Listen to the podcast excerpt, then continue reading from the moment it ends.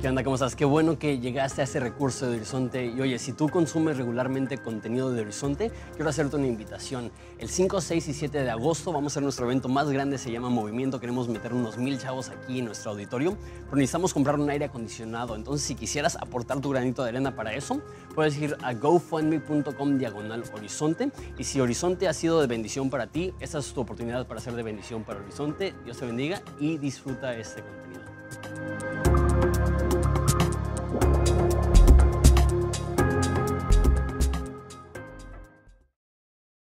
Bien, acompáñame en oración, ¿va?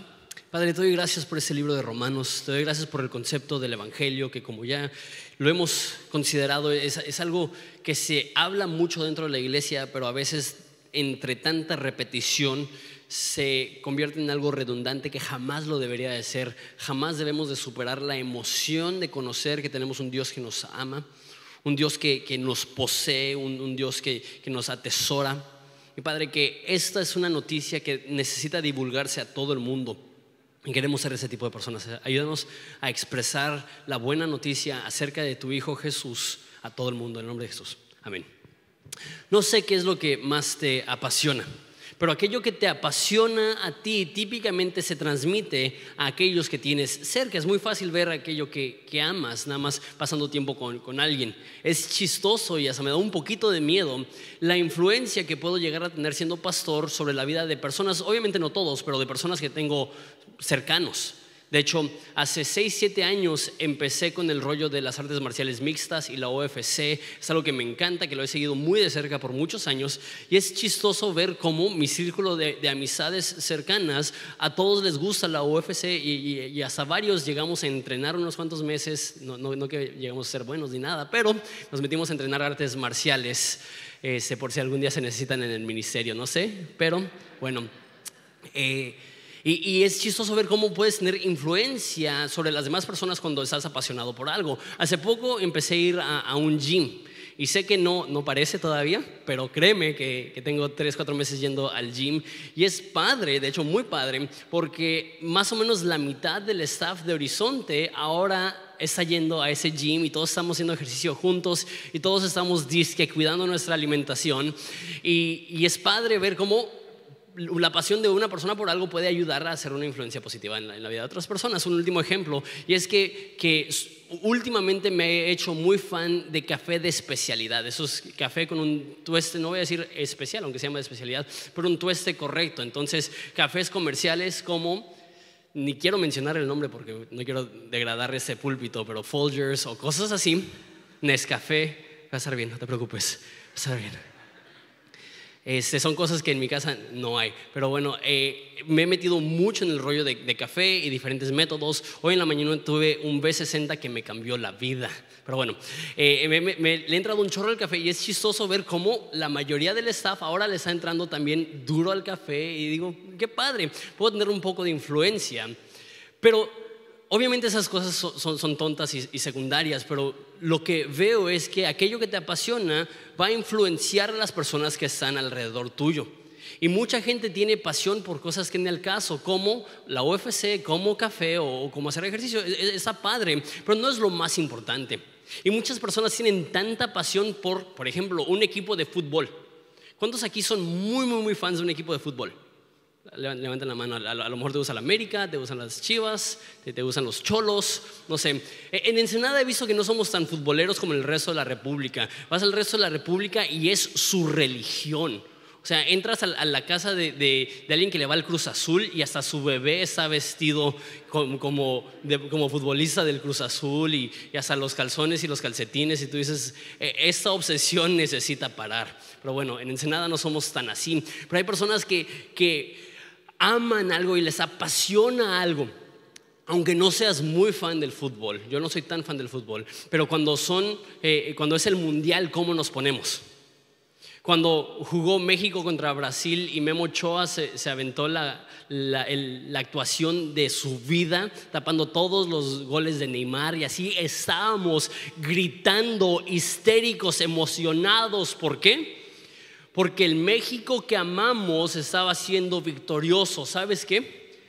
A mí se me hace incongruente que tantos de nosotros seamos tan apasionados para algunas cosas, pero al momento de llegar a la iglesia sentimos que es un poco raro mostrar demasiada efusión o demasiada pasión y decimos, no, la verdad es que mejor reservamos nuestra pasión para cosas importantes como un juego de fútbol.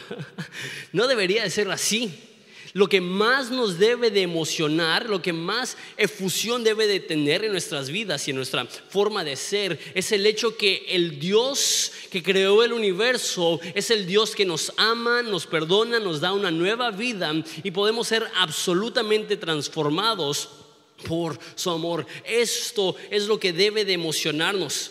Y algunos inician con mucha emoción. Hay muchas personas que sus primeros meses o años de cristianos, nadie los puede callar de lo felices que están de conocer a Jesús. Pero después con el tiempo va disminuyendo y disminuyendo y disminuyendo y de repente pasas de ser una persona súper prendida en las cosas de Dios a ser una persona mediocre en las cosas de Dios, a ser una persona apartada de las cosas de Dios. Pero la vida de Pablo no es así. Lo que vamos a ver hoy es su emoción por el mensaje sencillo de Jesús. Y esto no lo está escribiendo alguien que lo acaba de descubrir. Eso lo está escribiendo alguien que ya tiene 20 años de cristiano y sigue igual de emocionado que el primer día que conoció el Evangelio. Es una persona que tiene 20 años de líder cristiano y aún no supera lo hermoso que es ser cristiano. Un cristiano verdadero jamás supera el hecho que Dios le ama y le salva. Sigue siendo algo sorprendente, sigue siendo algo emotivo, sigue siendo algo que nos lleva a las lágrimas, sigue siendo algo que nos emociona y queremos compartirlo con todo el mundo. Una señal de un cristiano genuino es una persona que atesora el Evangelio. Sí, puedes emocionarte, de eso se trata. No te emociones solamente en los partidos de fútbol, no te emociones solamente cuando gana a quien le vas, a aquella persona a quien le vamos con toda nuestra alma, venció Jesús para que nosotros podamos disfrutarlo y celebrarlo y compartirlo. Pero bueno, voy a leer el pasaje que nos corresponde hoy, voy a leer desde el versículo 6 al 15 y después lo vamos a considerar verso a verso. Dice así entre los cuales están también ustedes llamados a ser de Jesús, a todos los que están en Roma, amados de Dios, llamados a ser santos. Gracia y paz a ustedes de nuestro Dios y Padre y del Señor Jesucristo. Primeramente doy gracias a mi Dios mediante a Jesucristo con respecto a todos ustedes, que su fe se divulga por todo el mundo porque testigo me es Dios a quien sirvo en, mi espíritu en el Evangelio de su Hijo, que sin cesar hago mención de ustedes siempre en mis oraciones, rogando que de alguna manera tenga al fin, por la voluntad de Dios, un próspero viaje para irlos a ver. Porque deseo verles para comunicarles algún don espiritual a fin de que sean confirmados. Esto es para ser mutuamente confortados por la fe que nos es común a ustedes y a mí pero no quiero, hermanos, que ignoren que muchas veces me he propuesto ir a ustedes, pero hasta ahora he sido estorbado, para tener también entre ustedes algún fruto como entre los demás gentiles. A griegos y a no griegos, a sabios y no sabios, soy deudor. Así que en cuanto a mí, pronto estoy a anunciarles el Evangelio también a ustedes que están en Roma. Empezamos en versículo 6, dice, entre las cuales están también ustedes llamados a ser de Jesucristo. Si ves la primera palabra en el versículo 6, te das cuenta que está en minúscula. Eh, eso estamos empezando a media oración. No, no es una oración completa, es una continuación de lo que vemos anteriormente. ¿Cuál es el problema? Mira el versículo 5, empieza con minúscula. Mira el versículo 4, inicia con minúscula. Mira el versículo 3, inicia con minúscula. Mira el versículo 2, inicia con minúscula. En el griego original, los primeros siete versículos son una oración larga. Una oración tan larga que sentí que era necesario dividirla porque era demasiado densa para verla toda en, un, estudio de, de 40 minutos de la semana pasada. Pero eso es una continuación y el concepto que vimos la semana pasada es que Pablo es un embajador, un apóstol del Evangelio que ha sido transformado y ahora ha sido comisionado en esta misión de compartir el mensaje de Jesús a todas las personas. Este mensaje que Jesús fue hijo de Dios, que Jesús fue Dios hecho carne que Jesús fue aquella persona que da salvación y perdona los pecados del mundo. Y ahora por ese mensaje, dice en versículo 5, esto lo vimos la semana pasada, si no estuviste, te invito a que vayas a YouTube y, veas la última prédica o que vayas a la página y escuches el audio de la última prédica. Eh, lo que está diciendo es, después de eso, recibimos gracia y apostolado. O sea que recibimos el perdón de Dios y recibimos lo que hablamos que es apostolado. Una vez más, el concepto de apóstol es muy rara y más en Latinoamérica, que hay mucha gente que, que asume e, este rol de apóstol y se, se transmite como si fuera algo para una élite espiritual que solamente muy pocas personas en la historia humana pueden alcanzar ese nivel. Y lo que dice Pablo es, no, no, no, Gracias a Él todos recibimos gracia, perdón, y apostolado, o sea, propósito, misión, que nuestra vida es para representar a Jesús, que somos embajadores de su nombre. Y continúa con ese concepto en versículo 6. Dice, entre los cuales también están ustedes. ¿De qué está hablando? Está diciendo, ustedes han recibido gracia y apostolado. Está reiterando eh, ese concepto de apostolado no es solamente para algunos líderes cristianos, para, un, grupo selecto, exclusivo, chico, que se llaman el apóstol tal y tal. No es lo que está diciendo. Está diciendo, entre ustedes también han recibido gracia, el perdón de Dios, y apostolado esta misión de representar a Jesús. No solamente eso, dice que hemos recibido, regresando al versículo 5, Gracia y apostolado para la obediencia a la fe en todas las naciones. Y después dice, entre las cuales también están ustedes. Lo que está diciendo también aquí es que Roma es parte de las naciones que Dios quiere alcanzar. Deja explico lo, que estoy intentando eh, comunicar. Que le está diciendo a los romanos, donde ustedes están es la forma de alcanzar al mundo. Si quieres alcanzar el imperio romano, ¿dónde empiezas? En Roma. ¿Quieres alcanzar a las naciones? ¿Dónde empiezas? En Roma. Dios ha dado gracia y apostolado para la obediencia en la fe en todas las naciones, entre las cuales están también ustedes. En el imperio romano, si querías alcanzar a un romano o un no romano, ibas a Roma. De la misma forma, creo yo que eso está diciendo que el modo en el cual podemos alcanzar a otras personas es empezando en casa. Muchas personas creen, si Dios me envía a la India, entonces voy a predicar el Evangelio en la India. ¿Sabes qué? Si no te animas a cruzar la calle para compartir de Jesús, ¿qué te hace pensar que te vas a animar a cruzar el Atlántico para compartir a Jesús? Si no te animas a compartir a Jesús con personas que conocen tu cultura y tu idioma, ¿qué nos hace pensar que si cruzamos los mares, que de, alguna forma vamos a, a tener algo que ofrecer que no estamos ofreciendo aquí? También creo que eso nos demuestra que es estratégico ir a las ciudades, porque en las ciudades todo tipo de personas llegan. Las naciones llegan a las ciudades. ¿Sabes cuántas nacionalidades viven en Ensenada? Nada más ves, hay, comunidades enteras de centroamericanos y sudamericanos y europeos en nuestra pequeña ciudad. Hay no solamente extranjeros, sino que también hay personas de toda la República que han venido aquí a trabajar. ¿Quieres alcanzar a, indígenas de Oaxaca? No tienes que ir lejos, aquí mismo puedes alcanzar a gente que no ha sido alcanzada por el Evangelio.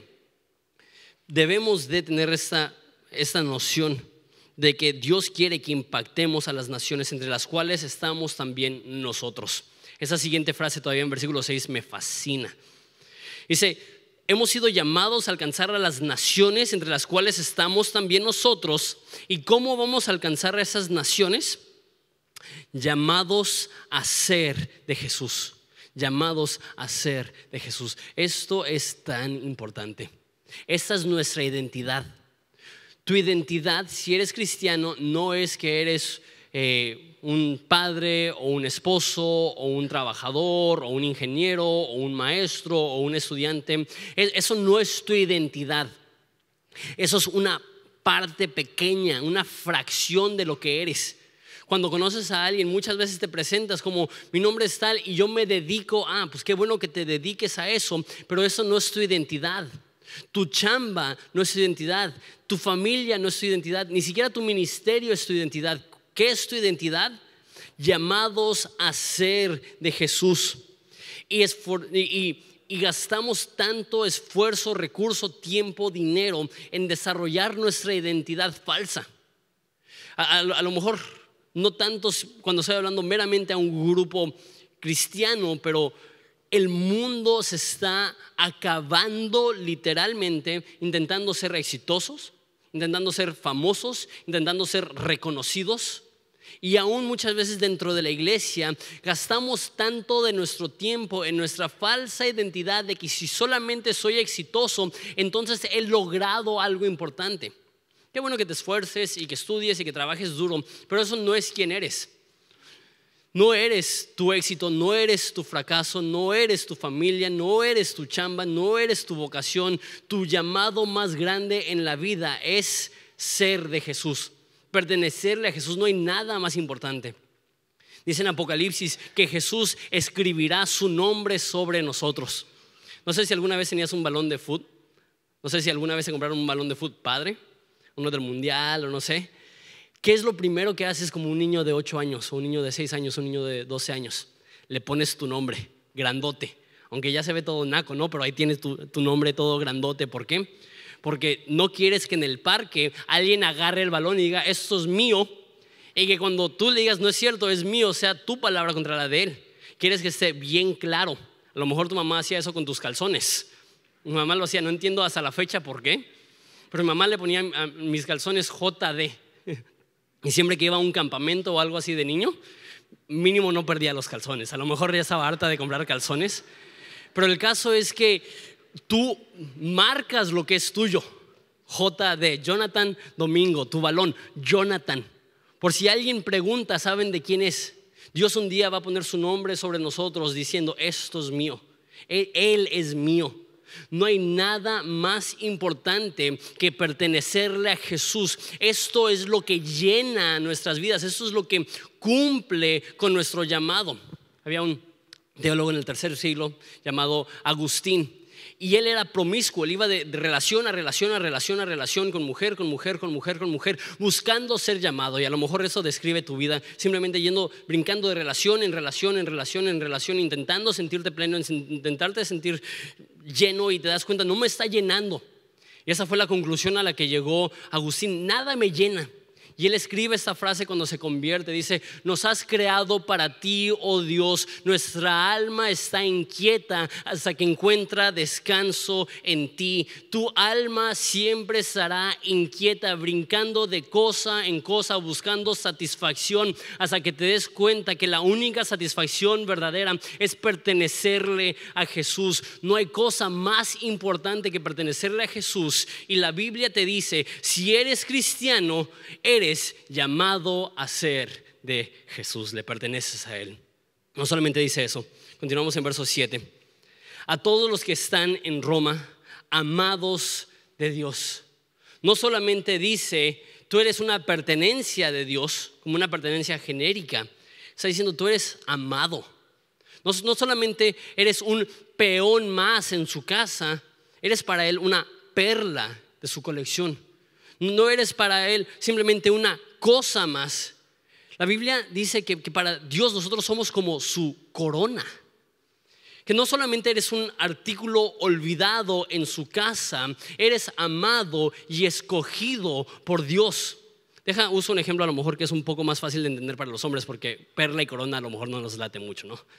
No es como si fuéramos el tornillo olvidado en alguna cubeta en el garaje de Dios, somos la herramienta que Él quiere usar somos no solamente, no solamente le pertenecemos, somos amados por Él. ¿Entiendes esto?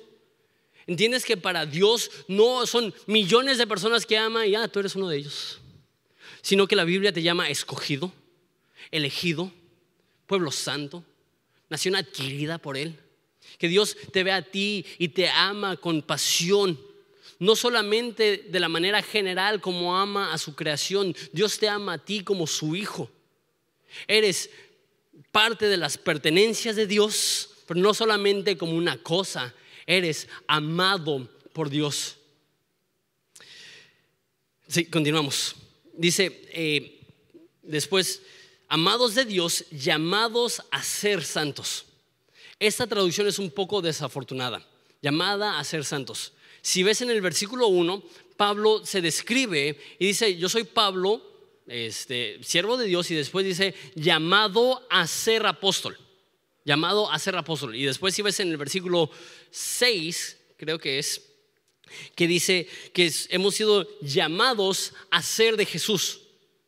Y en esta parte no dice llamados a ser santos.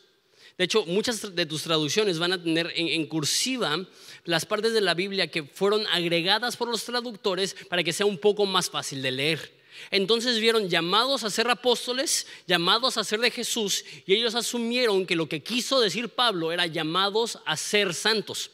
Pero la frase ahí, hacer, no fue escrita por Pablo, fue agregada después para que lo pudiéramos leer más fácil. Ahora cambia el, significado si dice llamados a ser santos, porque e, eso es un, un imperativo, necesitas ser santo. Necesitas ser obediente, necesitas ser consagrado. Y aunque es cierto, y hablaremos más de eso, no es lo que está diciendo aquí. No está diciendo, le perteneces a Dios, eres amado por Dios y más te vale portarte bien. Más te vale que seas santo.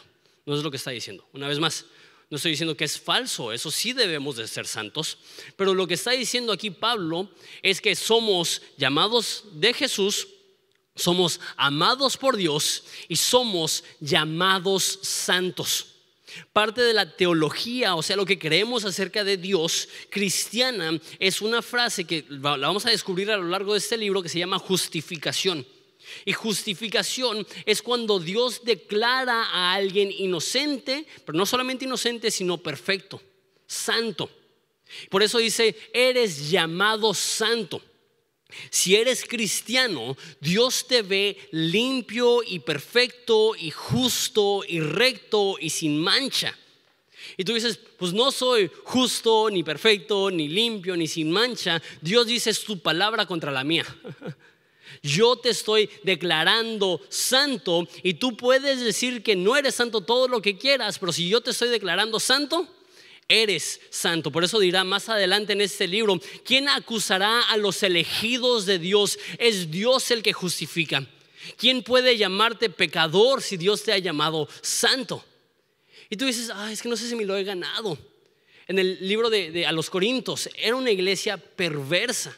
Era una iglesia que se estaba emborrachando con la Santa Cena. Era una iglesia que, que habían personas ahí que se estaban metiendo con sus madrastras. Eran personas que habían distorsionado los dones del Espíritu. Era gente que se estaba demandando entre sí. Tenían un sinfín de problemas. Y cuando Pablo les escribe, dice a los cristianos inmaduros que están en, Corintios, en Corinto. Gracias pasa a ustedes. ¿Es lo que escribe? Dice, no, a los santos que están en Corinto. Porque ser cristiano significa que Dios te ve como santo. No importa si eres el mejor portado o si estás batallando y tropezándote y gateando. Si eres cristiano, Dios no ve tus errores, Dios no ve tu pecado, Dios no ve tu pasado. Dios se ve tan limpio y tan santo como su Hijo Jesús. Eres la pertenencia de Dios, le perteneces a Jesús, eres amado por Dios y Dios te llama santo. Ya con eso tenemos suficiente. Vámonos a nuestras casas y vamos a meditar en eso. Pero no, apenas llevo 15 minutos. Se emocionaron, ¿no? Valió la pena despertarme temprano, un sermón de 15 minutos. Llamados a ser santos, y después da ese saludo, que es el saludo que Pablo da en todas sus cartas. Gracia y paz a ustedes de nuestro Padre y del Señor Jesucristo. Es estratégico. Recuerden lo que les dije la semana pasada, que en la iglesia en Roma había segregación. Los cristianos habían, perdón, los judíos habían sido corridos de Roma y ahora estaban regresando y estaban batallando para asimilarse en esta iglesia que no, ya no había judíos y ya no tenía la cultura judía y estaban batallando.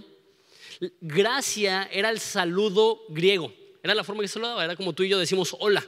Ellos decían gracia. Y los judíos usaban la frase para saludarse shalom, que significa paz. Y es padre que Pablo toma el saludo griego y el saludo judío y los une. Y no solamente es gracia para los griegos y no solamente es shalom para los judíos, es gracia y paz. Inclusivo, antisegregación.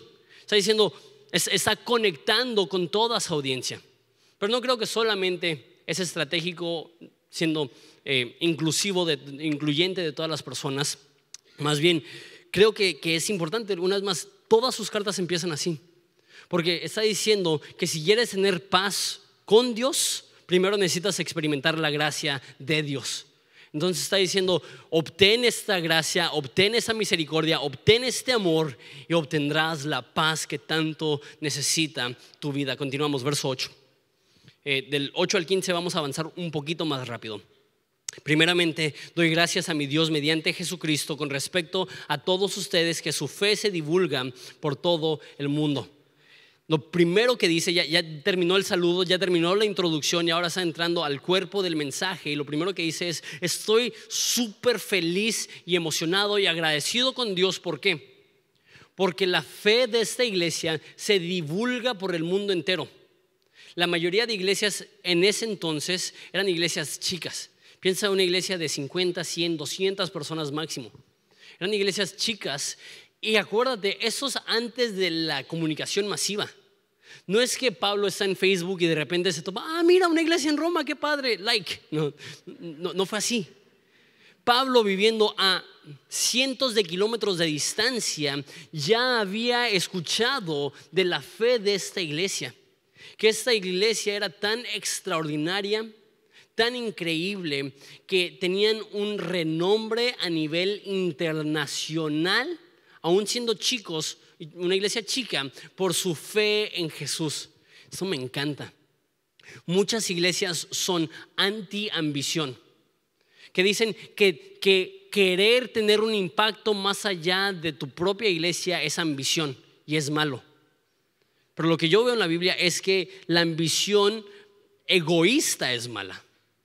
Pero el cristiano debe de tener una ambición, como Pablo que viajó alrededor del mundo sin límites, sin brincando cada oposición y cada obstáculo, porque él tenía una determinación. Me encanta, llegaremos a eso, versículo 15, pero mira su determinación. Así que en cuanto a mí, pronto estoy por anunciarles el Evangelio también a los que están en Roma. No puedes decir que Pablo no era ambicioso. Y él en su ambición agradece a Dios que hay una iglesia que está teniendo un impacto global. Qué padre. Una vez más, muchas iglesias se conforman con solamente tener un impacto en sus cuatro paredes. Que las personas que son cristianas ahí estén bien atendidas y bien amadas. Y qué bueno, eso es importantísimo. No debemos de menospreciar las ovejas que Dios nos ha dado en ese redil intentando ayudar a otras iglesias. Eso sería malo. Sin embargo, no es suficiente tener una preocupación interna exclusivamente, también tenemos que tener una preocupación por las demás personas. La forma que lo dice Jesús es que no prendes una luz y lo pones debajo de una canasta. Jesús llama a la iglesia una ciudad en una colima que está llena de luz, llamada a ser inspiración para otras iglesias. Déjalo digo de esta forma. La iglesia local debe tener un enfoque mayor que la iglesia local. La iglesia local debe de buscar ser de bendición e influencia a más iglesias, no solamente la propia, no solamente donde estamos. Su fe sea divulgada, se ha divulgado por todo el mundo y Pablo está feliz. Lo primero que escribe es que estoy agradecido, le doy gracias a Dios que su fe se divulga por todo el mundo. Versículo 9. Porque testigo me es Dios, a quien sirvo en mi espíritu en el Evangelio de su Hijo que sin cesar hago mención de ustedes siempre en sus oraciones. No sé cuánto oras tú. Yo odio mensajes de oración porque siempre siento que no oro suficiente. Y, es, bien difícil. Veo, veo cosas como orar sin cesar. Y pienso, chin, no oro sin cesar. Pablo es una persona que oraba mucho. Y yo creo que una de las claves de la oración es una de las razones por las cuales tú y yo batallamos tanto para orar. Cuando oramos muchas veces el enfoque de nuestra oración está solamente en nuestras necesidades. La mayoría de nuestras oraciones van algo así. Dios, ayúdame en este día. Dios, te pido por mis hijos. Dios, te doy gracias por la comida. Dios, ayúdanos en este viaje, que todo salga bien. Y eso resume la mayoría de nuestras oraciones. Pablo oraba mucho porque Pablo tenía mucho por qué orar, porque Pablo rara vez oraba por sus necesidades. Pablo pasaba su tiempo orando por las demás iglesias. Esa no es la única iglesia que dice que, que oro por ustedes sin cesar, que todo el tiempo estoy orando por ti. Si batallas en tu vida de oración, empieza a agregarles peticiones para personas que no, eres tú, que no es tu familia, que no son las personas que tienes más cerca a ti. Porque eso lo, hacemos de todos modos. ¿Qué papá aquí, aunque no seas cristiano, oras por tus hijos? Aunque no seas cristiano, le pides a Dios por tu salud y tu bienestar. Pero una persona que realmente es de oración ve el valor en hacer mención de las demás personas en su oración. Pablo no se enfocaba solamente en su entorno, se enfocaba en las necesidades ajenas. ¿Y qué es lo que está pidiendo? Versículo 10, rogando que de alguna manera tenga al fin, por la voluntad de Dios, un próspero viaje para ir a ustedes. El deseo de Pablo es poder ir a Roma. Y de hecho, él está tan ansioso por ir a Roma que lo menciona cuatro veces en seis versículos. Dice en versículo 10 que quiere tener un próspero viaje. Dice en versículo 11 que quiere verlos. Dice en versículo 13 eh, que sea propuesto a ir. Y dice en versículo 15 que pronto estoy a anunciarles. Entonces, en seis versículos, cuatro veces dice, quiero ir, quiero ir, quiero ir, ansioso por ir, quiero ir, quiero ir. Dice, ok, te entendemos, ¿no? Pero la razón que él es tan repetitivo es que Él está expresando esta emoción que tiene por compartir el Evangelio. Mira lo que dice en versículo 11. Porque deseo verles para comunicarles algún don espiritual a fin de que sean confirmados. Si tienes tiempo en la iglesia, ese versículo probablemente lo interpretas de esta forma. Hay cosas que se llaman los dones del Espíritu si no eres cristiano o tienes poco tiempo de cristiano, a lo mejor ni siquiera sabes de lo que estoy hablando. Vamos a hablar un poco más adelante en la serie de esto. Pero el Espíritu Santo, la tercera persona de la Trinidad, da dones y talentos sobrenaturales a personas para poder cumplir con su llamado. Da dones de enseñanza, da dones de profecía, da dones de lenguas, da dones de sanidad. Creemos en, en todo eso. Y personas asumen que aquí está hablando de un don de esos. Que Pablo quiere ir para impartir el don de profecía o el don de enseñanza o el don de lenguas. ¿Cuál es el problema con esa postura? No menciona nada de eso. ¿Qué es lo que sí menciona? Quiero comunicarles algún don espiritual, versículo 12. Esto es, explica lo que quiere decir. Lo que quiero ir a darles, el don espiritual, el regalo espiritual que les quiero dar, es ser mutuamente confortados por la fe que nos es común a ustedes, a mí. Lo que quiere compartir con ellos es su fe. Y una vez más, esto me encanta, porque cuando hablamos de compartir nuestra fe, típicamente estamos hablando de compartir el mensaje de Jesús con alguien que no es cristiano. Pero Pablo dice, quiero compartir con ustedes mi fe, yo siendo cristiano. No, no, él entiende que el mensaje sencillo de Jesús no es solamente algo que necesitan escuchar los que no son cristianos, los cristianos necesitan ser recordados de esto. Y me encanta esta palabra, mutuamente confortados. Quiero decir dos cosas de esta frase, mutuamente confortados.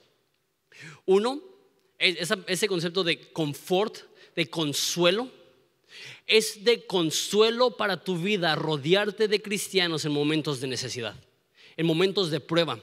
Roma en ese momento está pasando momentos difíciles por dos razones. La primera razón era, era que estaban siendo perseguidos por el gobierno. Eh, y eso era difícil. Nosotros no entendemos lo que es ser cristiano en un lugar donde es ilegal ser cristiano. Y él dice, voy a ir para que podamos ser mutuamente consolados, confortados. No solamente estaban sufriendo por ataques ajenos, estaban sufriendo por división interna. Y es bien difícil cuando en una iglesia, en vez de haber armonía y amistad, hay división y separatismo. Y en esa iglesia Pablo tiene que escribir explicándoles el Evangelio porque había tanta separación. Ese no es un momento alegre para los romanos, ese es un momento difícil. Y Pablo dice, sé que es difícil, pero voy a ir a animarles, voy a ir a consolarles y que pueda ser un, un consuelo mutuo cuando sufres. No te apartes de la iglesia. Cuando vas por tiempos de dificultad, no te cierres. Y a lo mejor sigues viniendo a la iglesia, pero estás totalmente cerrado cuando te preguntan, ¿cómo estás? Das la misma respuesta genérica, bendecido, gracias a Dios. Cuando adentro de ti hay un hueco y un dolor que no, no sabes ni cómo expresarlo. La Biblia dice que aún en la risa puede haber un corazón roto. No asumas que porque estás rodeado de sonrisas, estás rodeado de personas que no están sufriendo.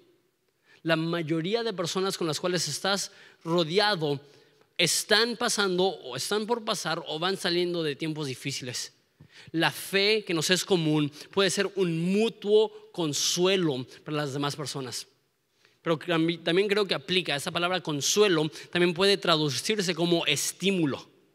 Está diciendo, vamos a ser mutuamente estimulados por la fe que nos es común. O sea que cuando tú ves mi fe, tu fe va a crecer y cuando yo veo tu fe, mi fe va a crecer. No sé cuántos eran traviesos de, jóvenes.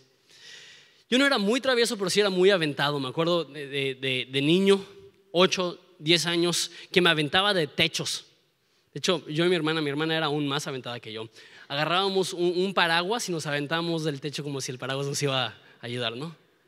Y después de eso, adelanta unos cuantos años y patinando haces cosas, eh, trucos en barandales y en escaleras que, que realmente estás poniendo en riesgo tu salud y tus huesos y todo eso. Y me di cuenta que cuando estás solo hay ciertas cosas que no intentas. Cuando estás solo te gana el miedo. Cuando estás solo no te animas. Pero cuando estás rodeado de personas más locas que tú, intentas cosas que jamás intentarías solo. ¿Sabes qué? A lo mejor eso es en el ámbito negativo, en el ámbito positivo. Hay personas que son gobernadas por el temor porque viven la vida solos y no han sido estimulados por la fe ajena. Y pasar tiempo con cristianos, dicen, si ellos se animan a vivir así, si ellos se animan a darlo todo por el Evangelio, si ellos se animan a ir a Nicaragua, si ellos se animan a ir al tour, si ellos se animan a invitar a toda su cuadra al Viernes Santo, pues entonces, ¿por qué yo no?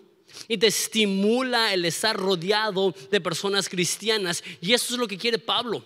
Pablo dice, me muero de ganas por ir porque tengo un mensaje que les va a inspirar y sé que lo que ustedes tienen me va a inspirar también a mí. Continuamos. Versículo 13.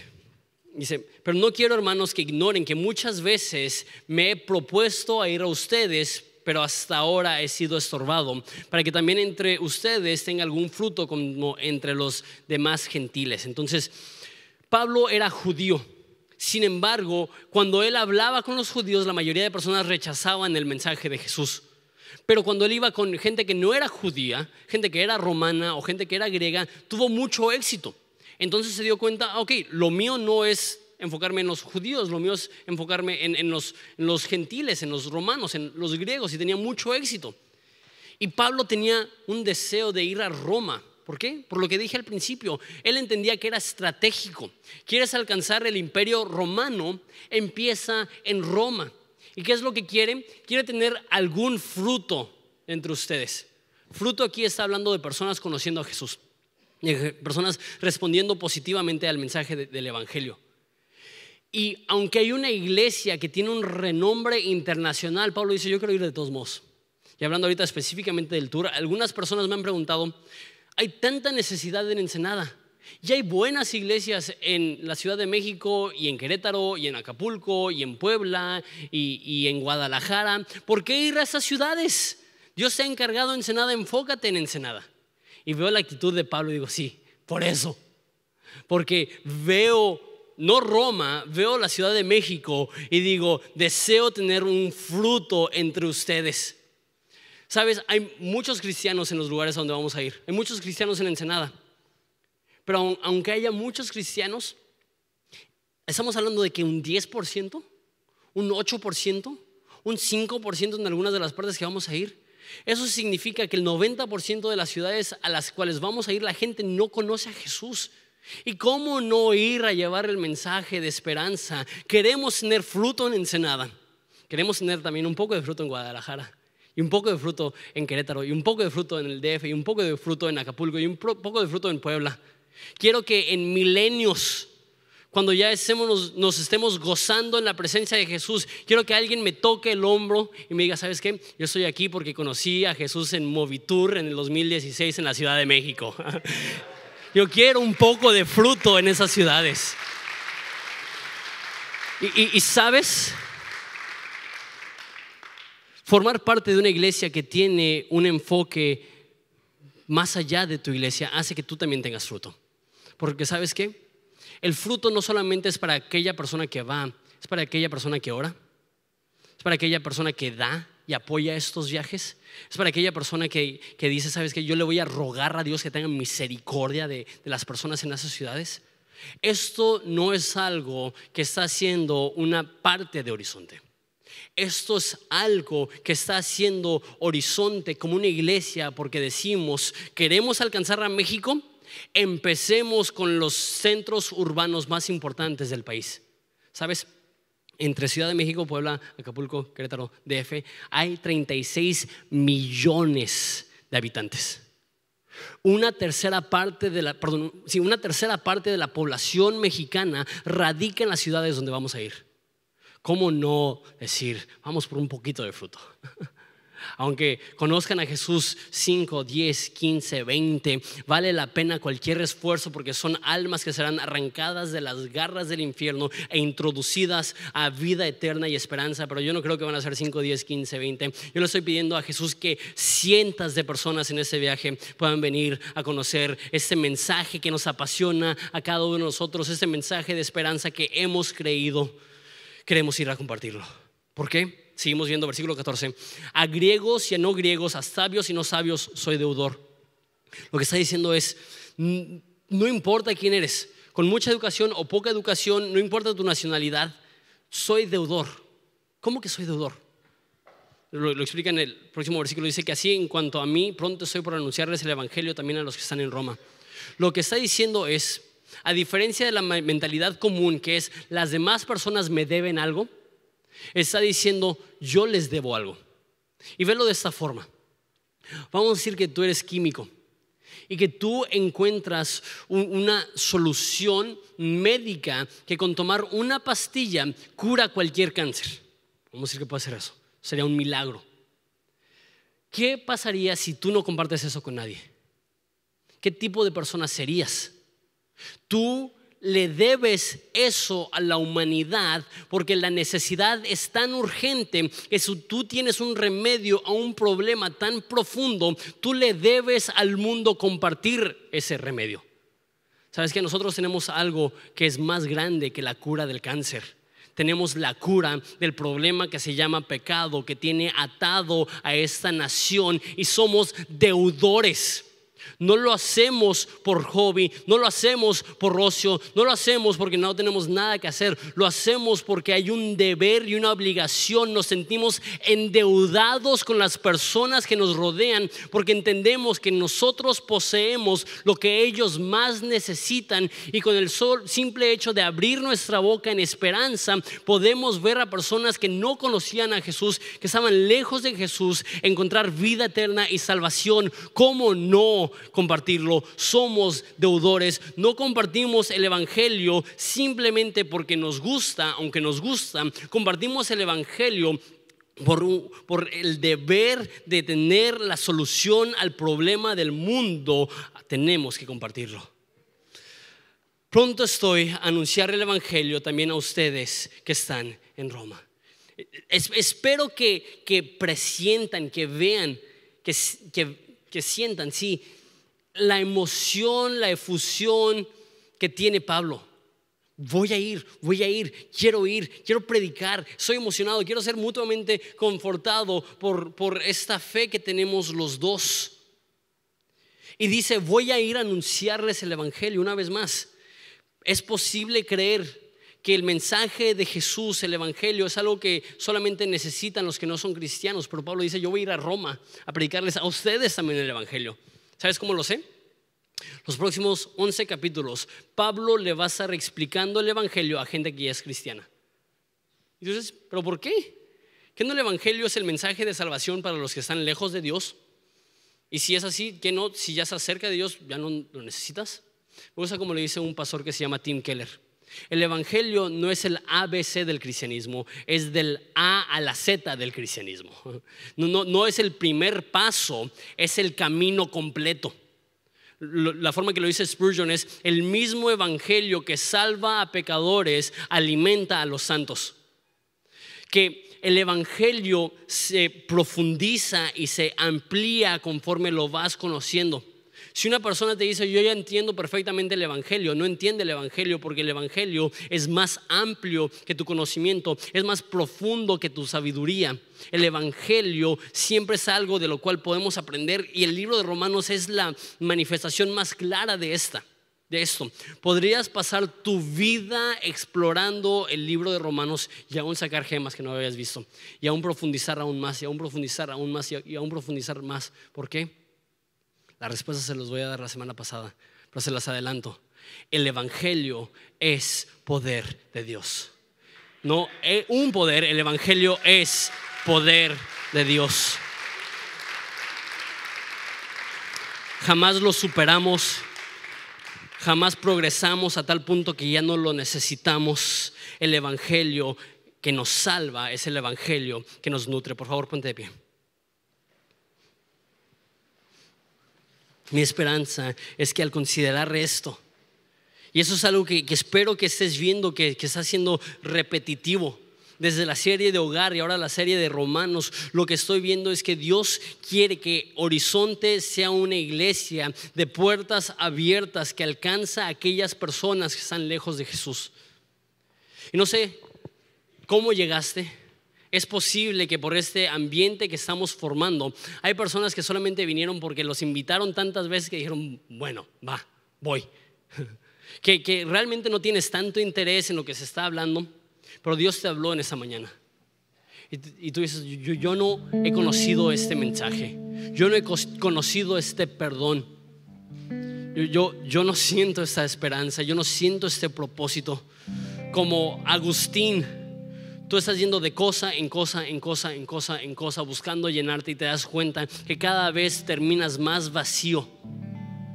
Déjate digo lo que Agustín le dijo al mundo, tu alma estará inquieta hasta que encuentres descanso en él.